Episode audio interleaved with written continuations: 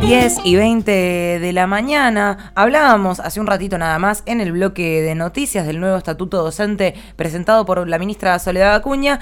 Y para hablar un poquito sobre este y otros temas también, estamos en comunicación con Jorge Adaro, es maestro de grado en la escuela número 19, es secretario general adjunto de ADEMIS, dirigente nacional del sindicalismo combativo y de la izquierda socialista en el frente de izquierda. Hola Jorge, buenos días, ¿cómo estás? ¿Qué tal? Buen día, ¿cómo están ustedes? Bien, acá estamos muy, pero muy bien. Y bueno, en principio queríamos hablar cuál es el principal reclamo que se le está haciendo a este nuevo estatuto docente que presentó Soledad Cuña. A ver, no sé si hay un principal, el principal reclamo sería que vaya, digamos, para atrás, que deje sin efecto este, este proyecto que no es solamente una reforma de estatuto, uno puede decir, bueno, están actualizando el estatuto, eso va a mejorar las condiciones de trabajo. El estatuto es ¿no? lo que regula las condiciones laborales de los docentes, en este caso en la ciudad de Buenos Aires. Se trata de una profunda reforma laboral, en línea con lo que se viene planteando a partir del acuerdo con el Fondo Monetario de la necesidad de reformar las condiciones de trabajo. Este sería el principal aspecto.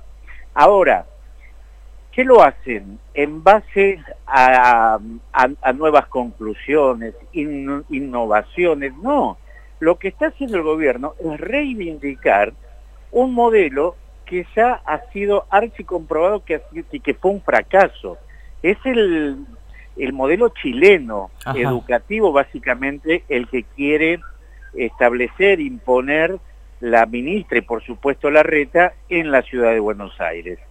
Eh, entonces, nos parece en principio que no hay ninguna garantía, no solamente de mejorar las condiciones laborales y salariales de los docentes, sino que esto va a impactar de manera negativa en todo lo que tenga que ver con el sistema educativo. Y te hago una pregunta, eh, ¿tienen pensado realizar alguna medida de, fuerza en función de esto? Que, entiendo eh, claramente el estatuto docente tiene que, hacer marcha atrás porque fue inconsulto, porque no fue en diálogo y porque si un modelo que vos claramente describís como un modelo que ya falló, este, ¿esto va a llevar a distintas medidas de fuerza? Mira, en principio nosotros tenemos una acción previa que es tratar de dialogar con nuestras compañeras en las escuelas es decir, hay videos, eh, propagandas del gobierno que se prestan a la confusión de cuáles serían esos cambios.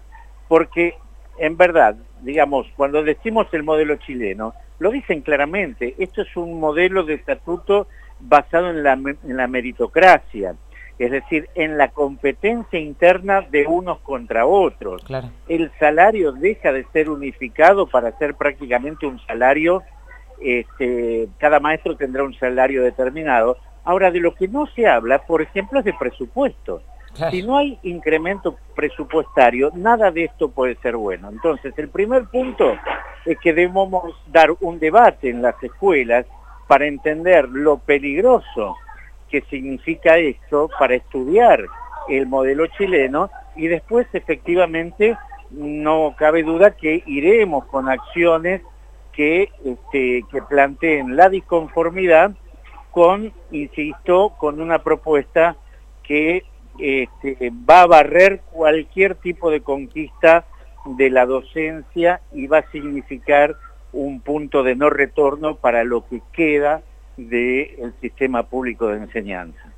Es terrible lo que describís de, de, lo que queda, ¿no es cierto? Porque ya son muchísimos años de que este color político esté perjudicando eh, permanentemente el sistema educativo de distintas maneras y ahí te quiero llevar un poco a lo que tiene que ver con la falta de vacantes y con la deserción escolar después de la pandemia. ¿Te parece que el gobierno de la Ciudad de Buenos Aires aprendió algo después de la pandemia? Eh, ¿Están haciendo medidas que tengan que ver con volver a incluir a esos pibes a las escuelas?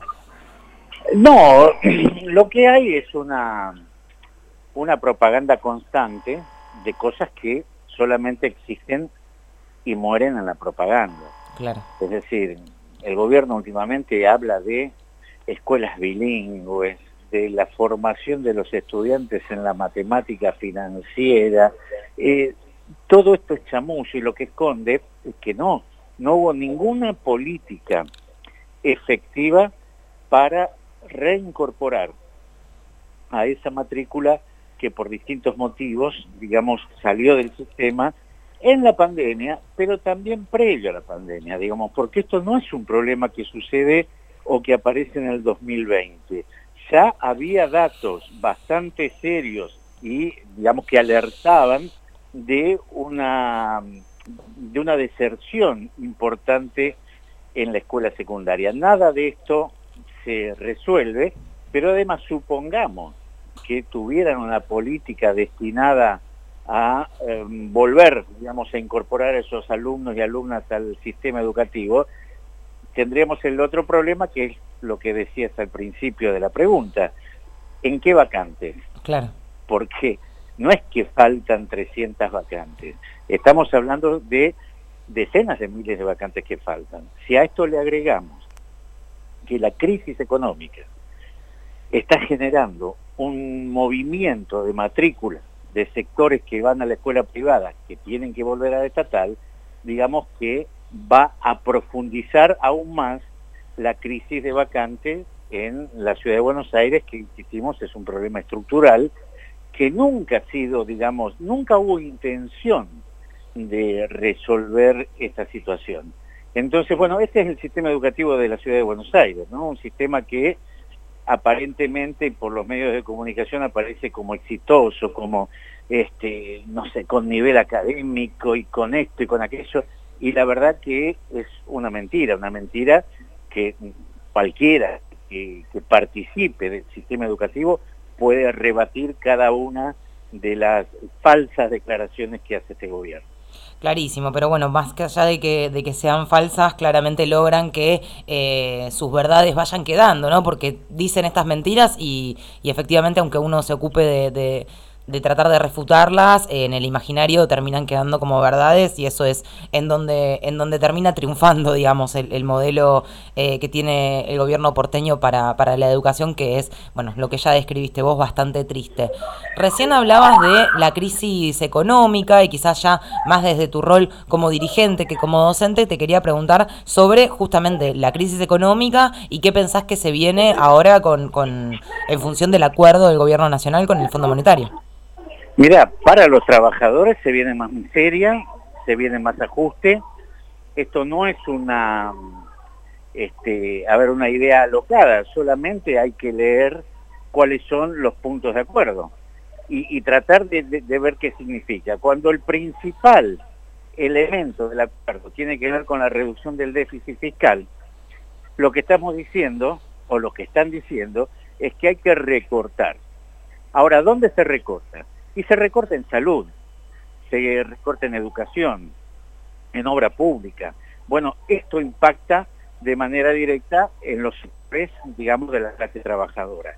La inflación es un elemento que venimos sosteniendo, digamos, este, lamentable desde hace muchos años, viene comiendo el salario de una manera espantosa. Todo esto se va a profundizar. Y desde el punto de vista político es un avance o un retroceso, mejor dicho, a, etapas coloniales, cuando, por ejemplo, este organismo internacional tiene ahora la potestad de venir, digamos, cada tres meses a hacer un chequeo, hacer un análisis, intervenir en las políticas económicas y en consecuencia tomar nuevas medidas que pueden significar que corte con los créditos o que no lo haga. Entonces, digamos que esto garantiza, por un lado, muchísimo dinero para esos organismos usureros, pero esa costa, no esa costa, por ejemplo, de este, que todo el sector exitoso, entre comillas, del empresariado haga un esfuerzo y ponga. No, es sobre el consumo popular, es sobre el aumento de precios permanente, es decir, que como todos los ajustes, es la clase trabajadora, son los sectores populares los que vamos a hacer compulsivamente el aporte para que los que tienen todo sigan llevándose cada vez más. Jorge, muchísimas gracias por la comunicación, por compartir la posición eh, que tienen desde la organización. Esperamos que educativamente la situación mejore, que efectivamente eh, eh, podamos exigir la construcción de las escuelas y que bueno que la ministra Cuña dé marcha atrás con este estatuto que evidentemente no, no, tiene ningún tipo de, de posibilidad de funcionar. Muchísimas gracias, Jorge. Por favor, a ustedes por el contacto.